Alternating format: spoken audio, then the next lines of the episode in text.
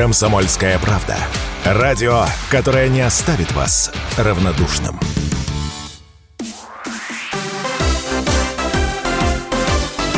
Новости спорта.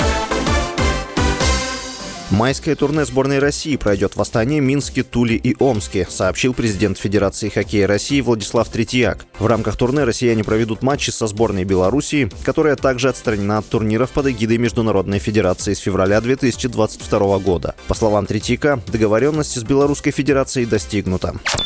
Хоккеисты Питтсбург Пингвинс обыграли Филадельфию Флайерс в матче регулярного чемпионата Национальной хоккейной лиги. Встреча, которая состоялась в Филадельфии, завершилась со счетом 4-1 в пользу гостей. Россиянин Евгений Малкин, отметившись заброшенной шайбой, довел общее число голов в карьере в чемпионатах НХЛ до 486. По этому показателю Малкин поднялся на чистое 51 место в списке лучших снайперов в истории НХЛ. Также Малкин записал на свой счет голевую передачу. В 39 матчах чемпионата он набрал 35 5 очков.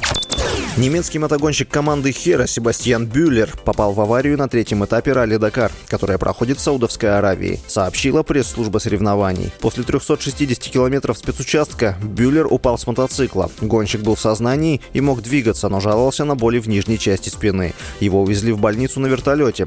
Российские пилоты второй год подряд не участвуют в Дакаре из-за требований Международной Федерации к нейтральному статусу. С вами был Василий Воронин. Больше спортивных новостей читайте на сайте спорткп.ру